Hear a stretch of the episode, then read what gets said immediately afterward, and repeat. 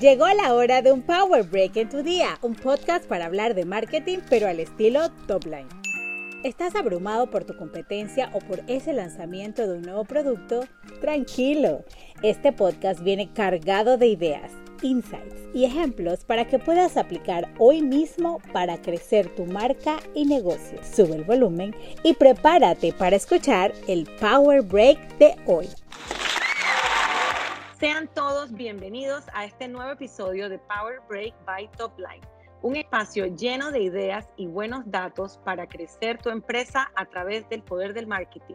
Soy Johanna Chamorro y junto a nuestro director creativo, Joshua Manopla, hoy les traeremos este break que les promete saldrán recargados y llenos de energía para afrontar su día. Bueno, y hoy mi querida socia Yesenia Navarro no puede estar conmigo, en este podcast, pero está el super director creativo de Topline y papá de uno de nuestros proyectos estrellas que se llama Buenos Sabores, el gran y único Joshua Manopla. Bienvenido, Joshua. Todo eso, Joshua. Gracias. Todo eso, baby. Me encanta cuando me invitan al podcast de Topline, la verdad. Así es. Y bueno, Joshua, ¿quién tenemos hoy de invitado? Cuéntanos. Joshua, en esta ocasión seguimos con nuestra serie de gente top que venimos haciendo últimamente, que ya conocen, y esta vez tenemos una persona realmente top que, que ha construido la industria de la televisión en Panamá, realmente Oh desde sus inicios. Sí, sí, sí. Y una persona que aparte tenemos muchísimo afecto, confianza, casi que de la casa y de la familia, la verdad. Eh, y no quiero introducir más para que él mismo nos cuente ahorita, pero tenemos con nosotros esta vez a Armando Guerra de TVN Media. Armando, bienvenido al podcast de Topline. Gracias, gracias. Este, la verdad que la introducción está ahí que... Dije, dije, de Oscar. Sí, sí, sí.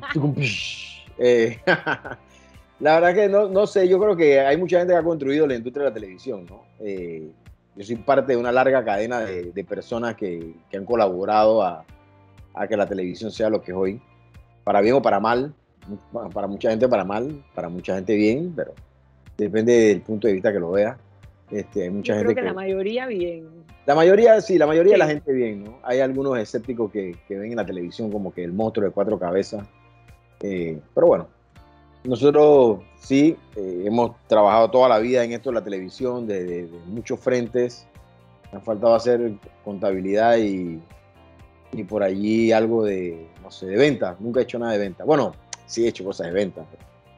Siempre no- has hecho cosas de ver. Siempre, siempre he hecho cosas de venta, pero no he vendido directamente. No sé si esa es la, la referencia directamente. para todos los que nos escuchan y no han tenido el placer de conocer a Armando, lo primero que les quiero contar de Armando Guerra es que él hace todos los días de su vida justicia a su nombre. Armando Guerra, este, este señor amigo de toda la vida, de industria, de batallas y de pleitos y de muchos, muchos logros, literal, donde él llega a una sala de reuniones, donde él llega a un brainstorming, él arma guerra. Para bien, porque él es defensor de la creatividad pura. Y quiero, Armando, que seas tú mismo el que nos cuentes cómo ha sido tu trayectoria, qué hiciste, cómo llegaste a TVN, qué has hecho de en todos estos años. Cuéntales a todo el mundo los años que tú tienes ahí y las grandes fases que ha dado tu carrera en TVN Media y otras cosas que también has hecho que son súper interesantes. Mira, re- realmente como te dije, pues yo eh, he, tra- he trabajado toda mi vida en televisión. Obviamente mi vida no se, no se reduce a, a la televisión, porque tuvo un antes.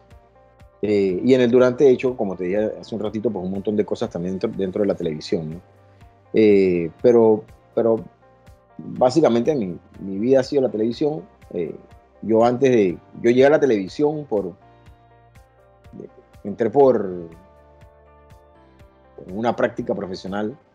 Eh, me acuerdo que unos meses antes iba a practicar con el departamento, iba a trabajar con el departamento de noticias. Eh, había una profesora muy querida que, que me veía muy periodista. Y yo la verdad también me veía muy periodista, ¿no? Una carrera que uno estudia, pues, es de comunicación social, donde sabes de mucho y, y conoces de poco. Este, entonces tú puedes ser periodista, puedes ser eh, publicista, puedes ser relacionista público, etcétera, en toda la fase de la comunicación. Pero realmente, como, siempre en la universidad, pues uno tiene mucha teoría, poca práctica. Y yo, en- yo quería ser periodista. Yo quería salvar al mundo. Este, Eso que- yo no lo sabía. Eso me estoy enterando. Sí, ¿Hace sí, sí. cuántos años entraste a TVN, Armando? Ya perdí la cuenta. Ay, son, pero como, son, como, son como redondea. 25. Debe ser como Yo 25. creo que más de 26. 25. Sí, pues, más de 25 o 26, pero no creo que sea más de 26. Fue como en el 94, 94, sí creo que fue en el 94. Oye, yo no había nacido y ya Armando trabajaba en TV. Ay, por De favor. Mentiroso. este, pero bueno, eh, sí, pasó así y unos meses, como te decía, unos meses antes iba a ser periodista y Lu Marianoli me entrevistó y me dice, no, no, no, no, no, porque yo ya estaba dando y en la universidad, la, la- la universidad pues solamente tenía turnos de día hasta el último año, yo todavía no estaba en el último año en la universidad. Y, y el año sí, como a los seis meses que comencé a cursar el último año, comencé a practicar en TVN y entonces tra- trabajando y, y estudiando, eh, me contrató, la primera jefa que tenía aquí me contrató. Porque bueno, como, como buena persona que se mu- se mueve en esto de la creatividad, uno es muy curioso, ¿no? Entonces uno quería aprender mucho y uno llegó ahí sabiendo que tenía la oportunidad de aprender muchas cosas que en la universidad no se aprenden entonces uno comenzó a, manejar una computadora de edición, una computadora de diseño y me dieron bastante utilidad y me contrataron. Armando, y ahora que, que ya nos comentas que entraste entonces a este mundo, que te contrataron, etcétera, y para entrar un poquito en materia, eh, cuando hablamos de televisión y de este monstruo que realmente es la televisión y cómo mueve masas y cómo influye en la gente todo lo que pasa en la televisión, y sobre todo que llegaste en un tiempo donde no existía todo esto de las redes sociales, ni del video on demand, ni nada por el estilo. Eh, y aparte la televisión que es algo diario, la televisión no tiene descanso, no es como eh, tú puedes tener una red social y un día no publicar y no va a pasar nada. En la televisión no puedes no salir un día. Entonces, llegando a eso, ¿qué es lo que realmente se requiere para capturar el interés de estas cientos de miles de personas a través de un aparato que tienen en sus casas? ¿Y, y qué nos dirías tú que es como, como esa magia? Porque va más allá de simplemente generar un contenido y pasarlo por televisión, realmente capturar, que es algo que ustedes han sabido hacer durante todos estos años y que siguen haciendo y que tú has sido parte fundamental de este éxito. Bueno, mira, yo, yo creo que no hay una, no hay una receta, ¿no? Esto es ensayo y error todos los días. Eh, uno puede pensar lo que, lo que la gente le gusta, pero realmente es, es tanta gente. Entonces uno hace el esfuerzo, ¿no? Yo creo que, que, parte del, del, de la cosa está en oír a la gente, ¿no? Este, el, el- conocer a la gente, qué la gente hace, qué la gente come, eh, que la gente disfruta.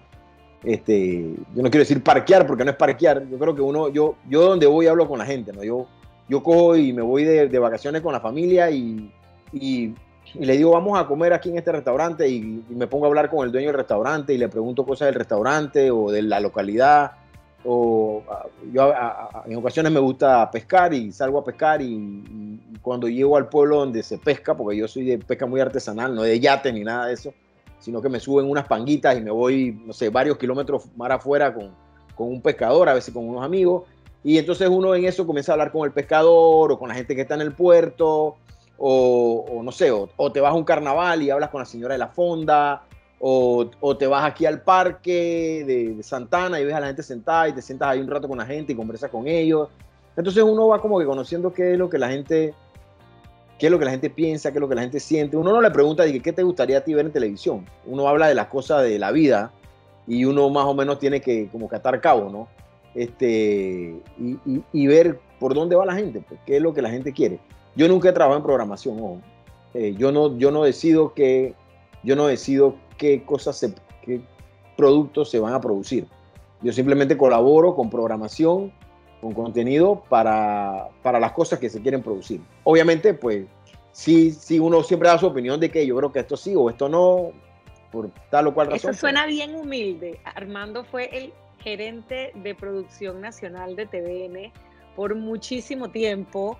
Bajo su correa, bajo su belt, como quien dice, están todos los lanzamientos icónicos de producciones nacionales que han hecho a TVN Media el powerhouse de producción nacional que es hoy, como La Cáscara hecho en Panamá, Vive la Música, Canta Conmigo, los megaproyectos. O sea, él está, ya la estoy viendo que está bastante humilde, pero en verdad, este señor que está hablando con nosotros, además de preguntarle al panameño común qué le gusta, sí está, es uno de los que ha llevado ese, ese contexto de qué le gusta al panameño a los más grandes escenarios de producción nacional de Panamá, entrando a casas de millones de personas todos los días por 26 años. Así es que, ¿y qué, qué cosas tú sientes, Armando, en esas conversaciones a diarios que ha cambiado eh, en todas esas conversas que has tenido? ¿Qué, ¿Qué, cosas diferentes escuchas de la gente?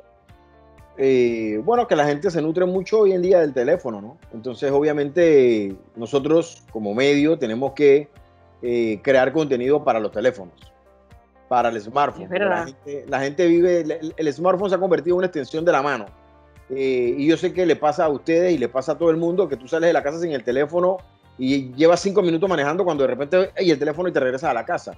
Este, cosa que tú no hacías, no sé, si se te quedó el emparedado, bueno, se quedó el emparedado, pues o si se quedó, no, la computadora no, porque es la herramienta de trabajo, pero... Sí, eso te iba a decir. Eh, Celular y computadora, No se puede quedar, entonces son, son complementarios, ¿no? Entonces, yo, yo, siento que, que, eso es un poco lo que ha cambiado. Eh, la globalización, de, la, globalización como término general, no como término ni económico, ni científico, ni nada en, específico, sino general, también ha ayudado mucho a eso, ¿no? Porque Obviamente los contenidos hoy en día están a la disposición de todo el mundo, todo el mundo ve todo, no solamente lo que uno puede producir o no aquí.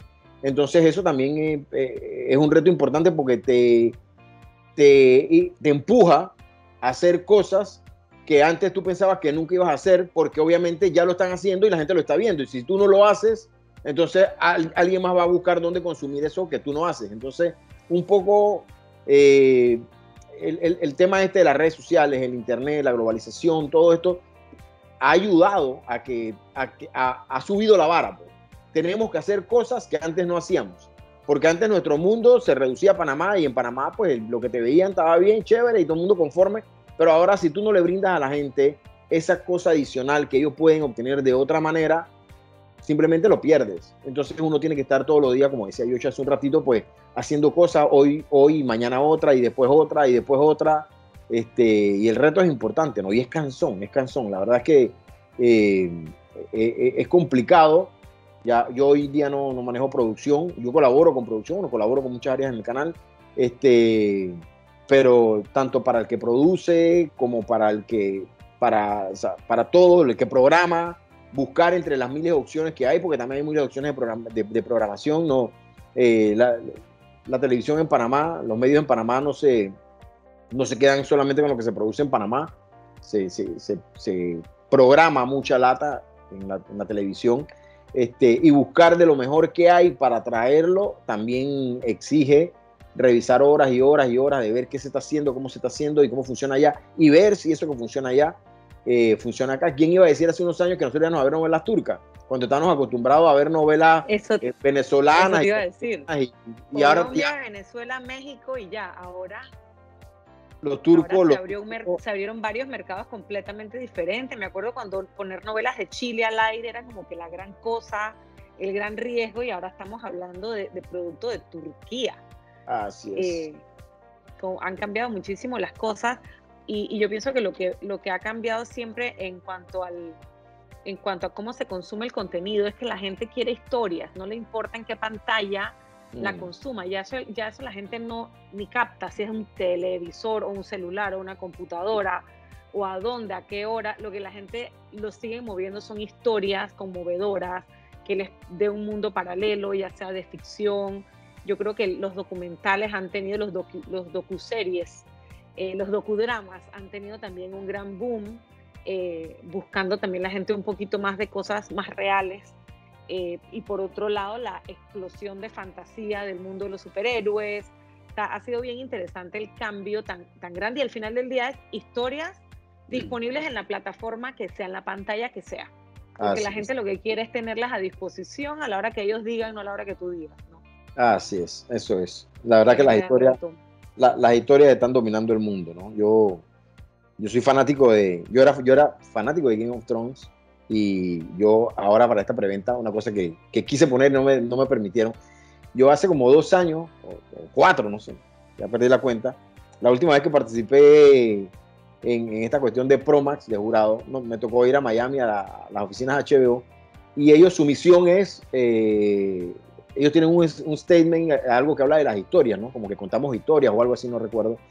eh, tiene que ver con las historias, porque ellos obviamente, pues HBO un gran creador de contenido, este, todo lo que hacen son historias, no importa, o sea, pues historias de, del espacio, de vaquero, de superhéroes, de, bueno, de medievales o, fantasiosas como esa de Game of Thrones, que eso era como una especie de medieval fantasiosa porque no, no, existía, no era real, este, pero son historias al final del día. Este, y ellos al final del al final del, en el último capítulo, después de ocho años de millones de personas siguiendo esto de Game of Thrones, en la parte final, cuando se va a resolver el gran conflicto de quién es el rey, llaman al enano, que estaba preso en ese momento porque había matado a alguien, no me acuerdo a quién. Este, llaman al enano y el enano dice, eh, ¿qué mueve al mundo? No son las banderas, no son los escudos, no es el dinero, son las historias. ¿Y quién tiene una mejor historia que Brandon el Roto? Brandon el Roto, para los fanáticos de Game of Thrones, era un personaje que, que era la última opción que cualquier persona pudiera imaginar que iba a ser el rey de los reinos estos fantasiosos, ¿no? de la historia esta, porque por ocho años millones de personas siguieron. Y bueno, él, el, el, enano define que la mejor historia era la que, la que, y quién tenía mejor historia que Brandon, que había pasado de ser un niño, que había quedado eh, paralítico y que luego este, se había convertido en el ojo de los, ¿cómo es? El, el, cuervo de los tres ojos, no recuerdo muy bien la historia ahorita, este, pero toda la, la, la historia que, a, lo largo de la serie llevaba a este personaje define. Sí, fue el desenlace que menos se esperaba. Que menos esperaba la gente. Y yo creo que con ese final de esa historia también eh, Game of Thrones siguió vivo después de su gran final, porque yo la vi entera y yo detesté el final y detesté a ese rey.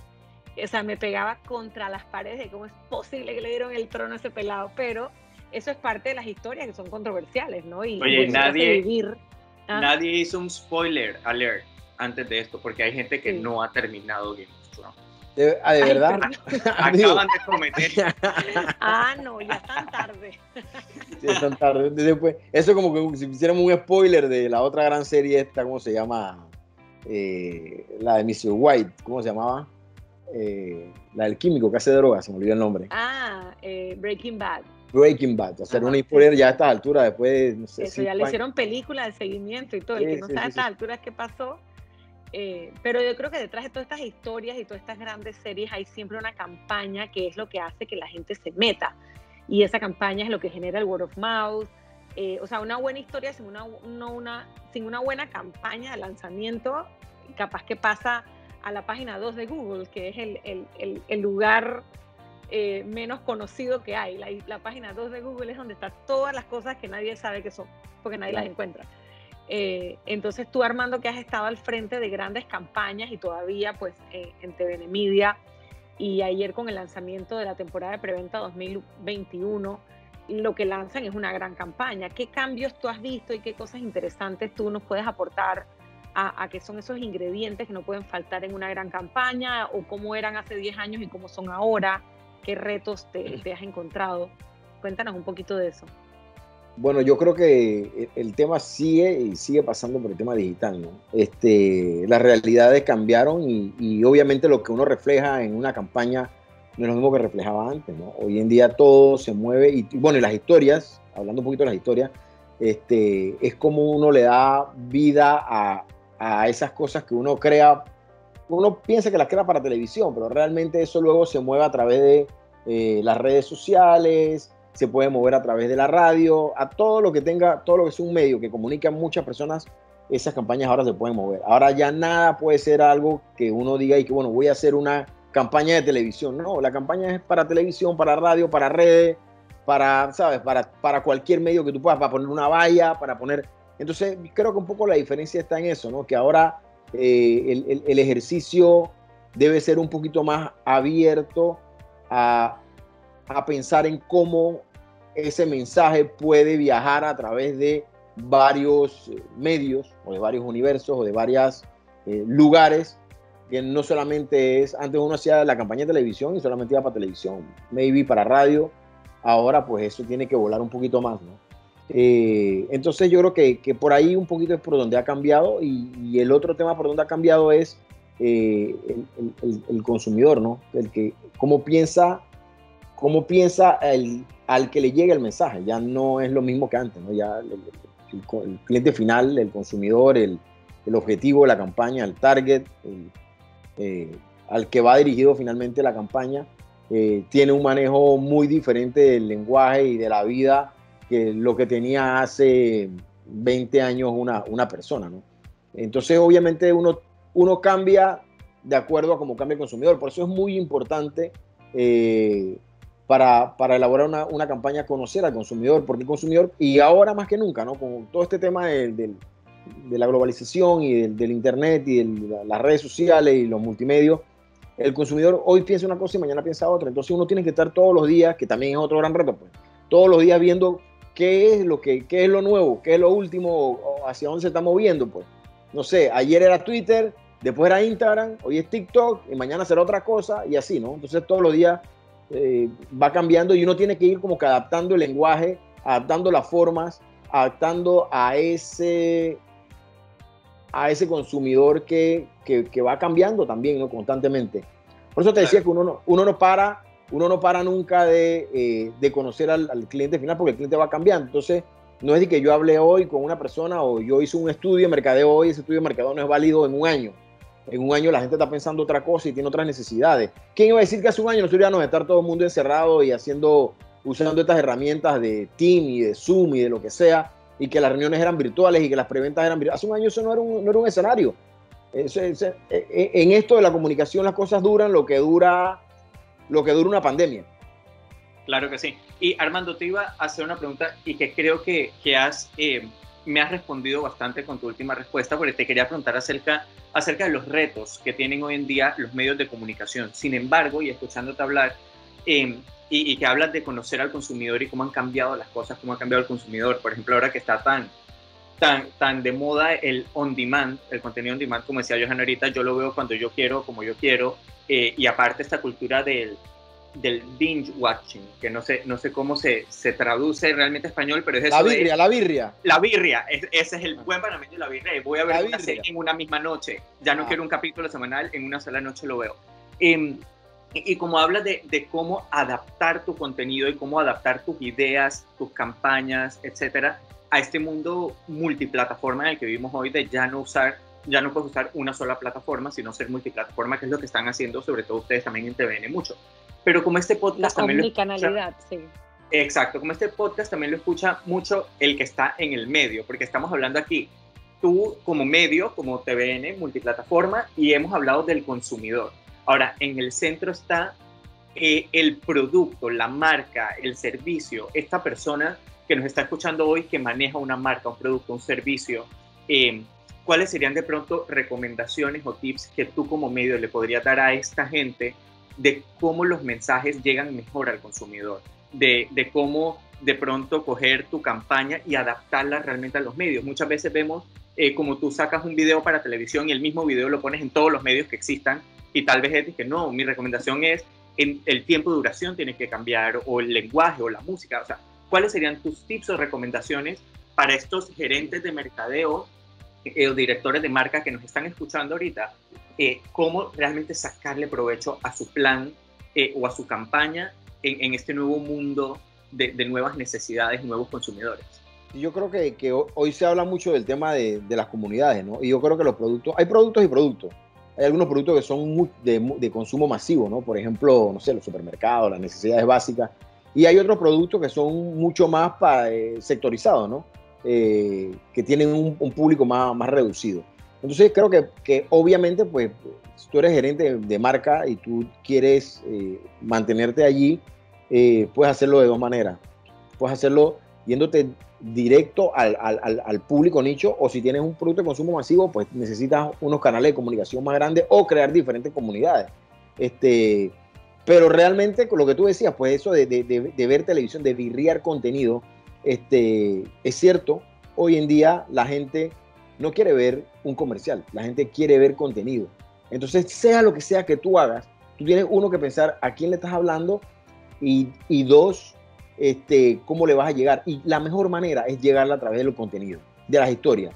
Tu producto, la marca, no importa cuál sea, no importa si es un auto, si es una botella de agua, si es eh, una gaseosa, una cerveza, todas tienen una historia detrás. Los gerentes de marca lo saben.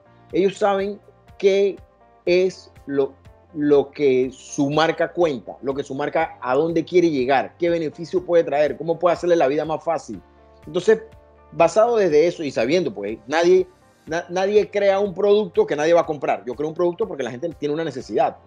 La necesidad de refrescarse, la necesidad de, disfrutar algo, la necesidad de salud, la necesidad de alimentación.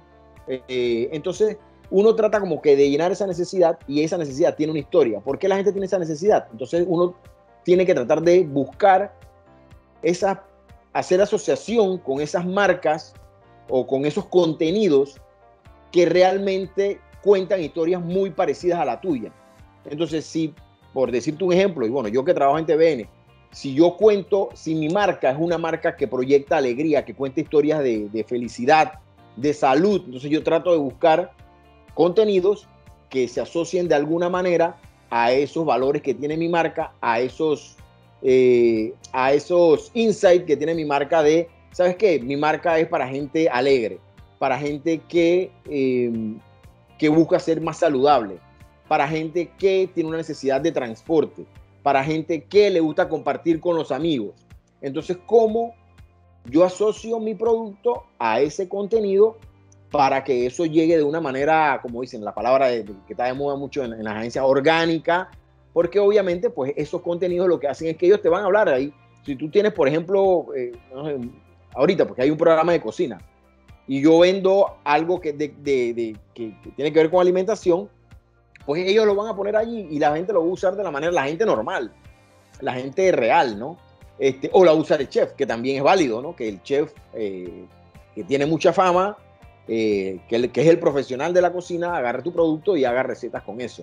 O que, vamos a poner otro ejemplo, eh, que el, doctor que todos los días te presenta cómo puedes mejorar tu salud, utilice algún producto que tú, eh, como gerente de producto, estás recomendándola tú, o sales a mercadear todos los días para que él lo utilice. Entonces, esas historias se vayan combinando un poquito y de ahí pueden hacer contenidos. Ojo, creo que ustedes tienen el, tema este de bueno, ¿cómo se llama?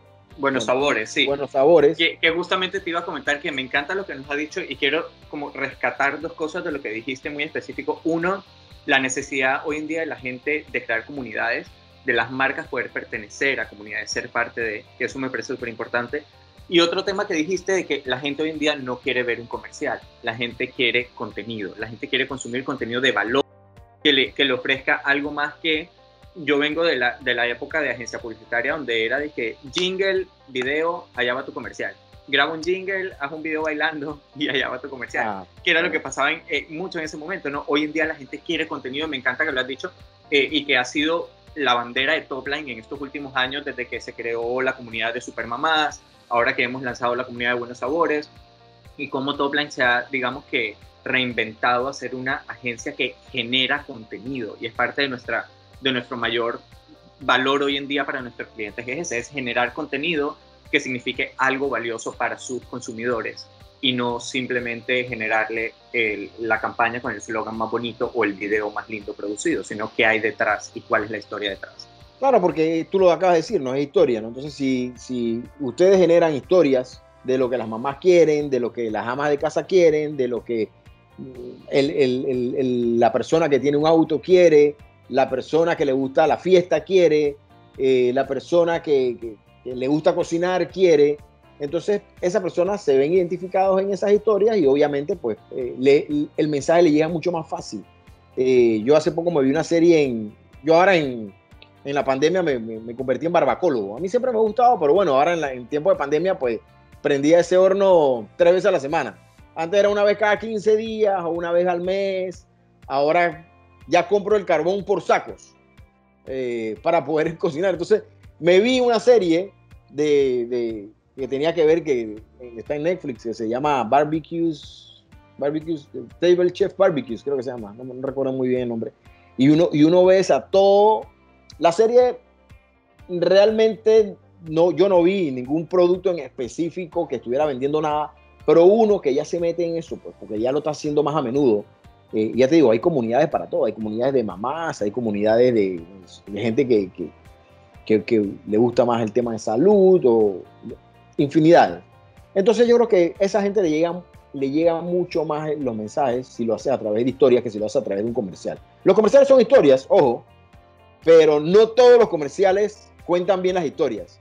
Este... Yo creo que lo que te da el contenido es que te da, o sea, vives más allá de 30 segundos, que es lo que te da conexión. Entonces, cuando tú combinas la historia con la conexión, eso es la, la combinación como fabulosa. Nosotros, por lo menos usando el ejemplo que, que estábamos dando, de Supermamás, o sea, cuando arrancó la pandemia, hace ya casi ocho meses, qué locura, eh, teníamos este, el proyecto de Supermamás y dijimos, ¿qué hacemos con esto? O sea, ¿cómo seguimos que el proyecto no pare, que no, no se nos muera después de tres años de estar invirtiéndole tanta alma, vida y corazón?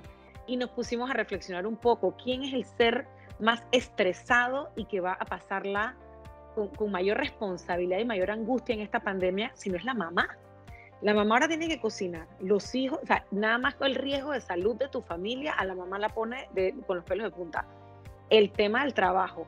Ahora tiene que trabajar en casa. Ser maestra, no, hombre, no. Hacer todos los quehaceres cuando antes las que trabajamos, tú te vas de tu casa, agarras un break, un poquito de descansito ahí, los chiquillos en la escuela, agarras un descansito. Ahora no. Entonces no, nos convertimos a decir, ok, la, conexión que tiene que haber entre supermamás, y lo que están pasando las mamás y lo que van a seguir pasando las mamás en pandemias, tenemos que estar al lado de ellas, acuerpándolas, reflejando lo que están pasando, dándoles una palmadita en la espalda, haciéndolas sentir mejor, ayudándolas desde fitness hasta que se desahoguen, hasta con recetas, hasta con consejos, eh, porque, porque eso es lo que te conecta. Entonces esas, esas historias y esa conexión eh, me parece que es lo que te crea al final del día esta lealtad y más allá que haga comprar un producto, que está bien, eso es una transacción, pero ya las marcas quieren ir más allá de la, transacción, quieren crear fandom, o sea, quieren, quieren crear que la gente sea fan de la marca. Porque cuando te paras en ese supermercado y cada día sabemos, por lo menos, yo voy a comprar cereal o champú y eso es como una tarea, a ver, espérate, espérate. Es filas y filas y filas de producto, entonces uno quiere ir a lo seguro a la marca que me conoce, que ha estado conmigo, con la que tengo esa conexión. Entonces, yo creo que eso, eso es el poder de la historia con la conexión, que es la estrategia detrás de la historia. Mira que me acabo, Joshua sabe que ahorita en la pandemia yo me he vuelto fan de los webinars al punto que me estoy volviendo ya un poco loca, pero no ha habido de otra. Es decir, que uno aprende o uno aprende. Ayer me metí en uno eh, de AdWorld eh, que contaban, me metí en un seminario que era como de brand storytelling, que me encanta. Y mm. escuché de los mejores ejemplos de cómo casualmente esto que es la marca, el DNA de la marca, cómo con las redes sociales, pues ¿qué ha hecho las redes sociales? Te, te, hacen que tienes que responder en el minuto, en el segundo, porque ahora todo el mundo tiene un micrófono, una cámara en vivo. O sea, son creadores, también son creadores retroalimentación positiva, así como te pueden estar blasteando. Y a todo, y a toda marca, tú sabes, se le cae la bola o le sale una bruja, como decimos en Top Line de vez en cuando. Entonces contaban este cuento de una marca de pepinillos, que aparentemente creo que fue en Brasil el caso, pues había un gusano adentro. ¿Qué, qué pesadilla más grande para una marca de alimentos que es que vaya un gusano adentro? Bueno, la cosa es que el, el, el, el papá de los niños abrió la lata de pepinillos y salió un gusano. Y para que los niños no se espantaran y les crea este trauma, asquerosidad, no sé qué, les inventa este cuento que el gusano era una mascota, no sé qué, no sé qué. Y el papá postea en redes diciendo, no voy a decir el nombre de la marca, pero diciendo que, hey, he tenido que hacer todo esto porque me has mandado un gusano a mi casa. ¿Cómo vas a salir de esta? Y le mando una foto del gusano y todo. La marca, en vez de ignorar o en vez de nada más decir, ay, disculpa, disculpa, te mando un año de, de supply. La marca lo que hizo fue que le mandó, como los niños estaban llorando porque el gusano se había muerto, porque el papá inventó, la marca siguió con la historia y siguió un poco y siguió. Hizo, creó un personaje, gusano. Le creó, le mandó un video, le mandó tarjetas con celebrando, digamos, la cuestión de la, de la mascota, le mandó como un entierro y la gente comenzó hacer de que, hey, a mí también me ha pasado, no se preocupen niños, eso pasa. Mira, le dio la vuelta. Le dio la vuelta de una manera fabulosa porque primero que salió a dar la cara. Que hoy en día la comunicación ya con las relaciones públicas y el manejo de crisis se ha convertido en un día a día, es todo una sola cosa. y se fue con la historia porque el DNA de la marca se lo permitía. Era juguetona, era una marca pues, para eh, pepinillos, para hot dog y hamburguesas, o sea, técnicamente algo para niños eh, o para familias, pues. Entonces se fue con el tema, se fue con la historia y le siguió el cuento al papá, ayudando al papá a que obviamente no causara un trauma de asquerosidad con los chiquillos y lo hicieron pues de una manera genial a través de redes sociales, buena comunicación, storytelling, porque escribían hasta una tarjeta el entierro de, la, del gusano. Hasta, nombre le pusieron al gusano. Todo, todo, todo, todo. Entonces fue una manera que me pareció genial y ellos donde mezclan un poquito la experiencia personal, el contacto personal eh, con, el consumidor. Y, hoy en día lo que hablaba Joshua es omnicanalidad por todos lados. Toda la relación del consumidor con la marca tiene que ser igual en todos lados, desde la tienda hasta la factura, hasta cuando te quejas en un call center, hasta cuando te comunicas con el chatbot en WhatsApp, hasta cuando ves el comercial o el, el, el, el segmento orgánico, congruente. omnicanalidad. Y yo creo que es lo que el reto y el dolor de cabeza de todos los mercadólogos hoy en día es que, que, la barra sube, la barra sube. sube Yumanji, nivel 10 Sube enorme, enorme. Sí, porque ya no estás pensando como le decía antes. Pues antes tú decías así un comercial de televisión y agarraba eh, el jingle y le ponías en radio. Ahora no, ahora tienes que pensar más allá. Pues cómo le llegas a toda esa gente que no necesariamente está viendo la televisión eh, con un mensaje parecido, porque esa persona que, que no está viendo la televisión probablemente tiene otro código y otro, otro, eh, otra manera de ver la vida diferente al que le está viendo, ¿no? Este, nosotros lo sabemos, nosotros lo vemos en los ratings, nosotros sabemos quién está viendo la televisión y quién no la está viendo. Este, entonces uno sabe, pues el que no está aquí, ¿dónde está? Entonces ese, ese es el gran reto de, los comunicadores hoy en día, de poder llevar historias a través de múltiples plataformas para, y, a través de historias, te repito, ¿no? No puede ser un mensaje de eh, muy, muy directo porque ya, incluso el mismo eh, usuario final lo rechaza, como, como tú me estás vendiendo esto a mí, pero ¿por qué?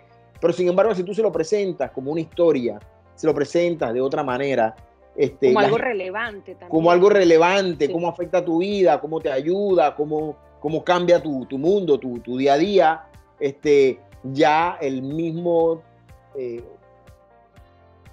público Sí, la recepción, la recepción al la mensaje. Recepción, es de otra manera, sí. El público hoy no está para que le diga di que ven y cómprame esto, está, está. No, oferta por uno. Ajá, eso ya lo esperan, eso ya es parte de lo que la gente sí, sí, exacto. Eso, eso, mucho eso, cambio. Eso debe estar en la tienda cuando yo llego. Así, obvio que me lo a, a, dos por uno, o sea, hay precio, COVID, lo que dice ahora todo el mundo. Así es. Sí, que ya, ya no es eso debe estar en la tienda, ahora es eso debe estar en la web. O sea, ya todo ha cambiado estar donde está el cliente, ¿no? En la, en, la, extensión de la mano, en el celular. Que cuando abra, que cuando abra te vea. Eh, que cuando prende el radio te oiga. Eh, que cuando prenda la computadora y vayas a. Porque uno hace tarea y busca información en internet, te salga el, anuncio y te diga para dónde va, por dónde va o cómo, cómo te puedo ayudar y tal. Este, Así es. Entonces, es, es un reto difícil. Está de más decir que también la tecnología nos está ayudando mucho a que, a que nosotros podamos afrontar ese reto este, porque las redes sociales, todo, la televisión antes no se medía, hoy se mide, las redes sociales pues también tienen su sistema de medición y ese feedback que te da las redes sociales, que yo creo que no hay feedback malo, hay feedback. Eh, si es malo, tú sabrás cómo lo, cómo lo conviertes en bueno y si es bueno, tú sabrás cómo lo potencias para mejor. Este, entonces, al final del día, es, esa retroalimentación antes tú no la tenías.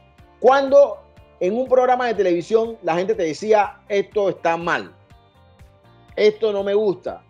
La persona lo está haciendo realmente. En tu cara. En, tu cara, en, vivo. En tu cara, en vivo, con comentarios, con emojis, emoticones, gifs, de todo. Esto el poder es del consumidor. El ah. poder es del consumidor. Y bueno, lo bueno siempre se hace corto y en verdad se nos ha que te acaba el tiempo. Esto está como para hacerle parte 2, súper interesante y definitivamente un, un tema que a los tres que estamos aquí nos apasiona muchísimo. Eh, Armando, te agradecemos un millón de gracias. Sabemos que eh, tu tiempo es súper eh, ocupado en un mundo que se mueve de segundo a segundo en vivo. Así es que te agradecemos millón que hayas venido a nuestro Power Break by Topline. No sé si tienes algún comentario último para, para ya despedirnos. Bueno, realmente yo creo que a toda la gente nueva que está entrando en, el tema de la comunicación, y se lo dirijo a la gente que, está llegando ahora a la comunicación, porque los que ya estamos ya sabemos por dónde vamos, ¿no? Eh, sabemos hoy, mañana no sabemos. y eso es básicamente el mensaje. Señores, está entrando un mundo donde todos los días las cosas cambian, todos los días.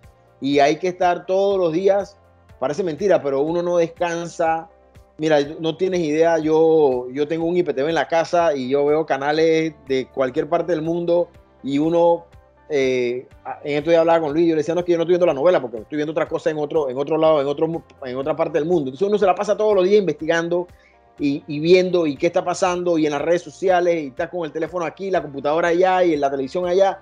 Entonces, realmente esto es, eh, es un mundo muy... Es muy un mundo de retos. De retos muy agotador y muy abarcador. Entonces van a entrar a la comunicación y, se va a poner peor. Se va a poner peor porque el día de mañana no sé, no sé qué se inventarán. Ya la red ya no será el celular en la mano, no será una extensión. El chip. ya, vendrá el chip, y ahora, que dice que viene con la vacuna, no se va a venir con la vacuna aquí, ya uno está, ya está conectado directamente. O sea, esto va para otra cosa. Entonces, tenemos que prepararnos todos los días y esto es una, bueno, yo creo que pasa en, muchas carreras, no sé, por no decir en todas, este, uno nunca termina de aprender. Así que de, siempre estar manteniéndose actualizado con lo que está saliendo y, ver hacia dónde va, hacia dónde está yendo. No importa en, qué te metas, en qué, en qué carrera o en qué. Así mismo es en donde quedes, siempre siguiendo su pasión y aprendiendo todos los días. Así es que bueno, muchísimas gracias a nuestro querido Armando Guerra de TVN Media por ser nuestro invitado de Gente Top en nuestro podcast y si te gustó este episodio, compártelo con tus colegas en tus redes e invita a más profesionales a que tengan un Power Break con nosotros. Yo soy Johanna Chamorro. Y yo soy Joshua Manopla, que en esta ocasión me invitaron y que espero que se repita, Johanna. Siempre recuerden seguirnos en nuestras redes sociales. Estamos en Instagram, Facebook, LinkedIn y visitar nuestra página web topline.com.pa. Déjenos sus comentarios, y perfectamente nos pueden decir de qué más quieren escuchar, propóngannos otra gente top para invitarlos acá. Este Power Break es para ustedes. Así es que muchas gracias, nos despedimos y hasta la próxima. Gracias por escuchar el Power Break de hoy. Esperamos que lo hayas disfrutado y haya sido útil en tu día. Topline te invita a seguir conversando del marketing y las comunicaciones en nuestras redes sociales y en topline.com.pa.